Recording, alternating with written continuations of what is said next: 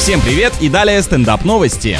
В Туркменистане потушат газовый кратер под названием Врата Ада, который горел более 50 лет. Вообще, эго руководителя этой страны известно по всему интернету, и думаю, мотивация здесь в том, что он решил стать президентом, который уничтожил вход в царство мертвых. Но официально утверждается, что природный катаклизм плохо влияет на местную экологию и уничтожает ресурсы, которые могут приносить пользу населению. Разобраться с проблемой поручено премьер-министру государства. Если тебя отправляют решать проблемы вместо с таким названием, то это, по-моему, довольно толстый намек, что начальство имеет на тебя зуб.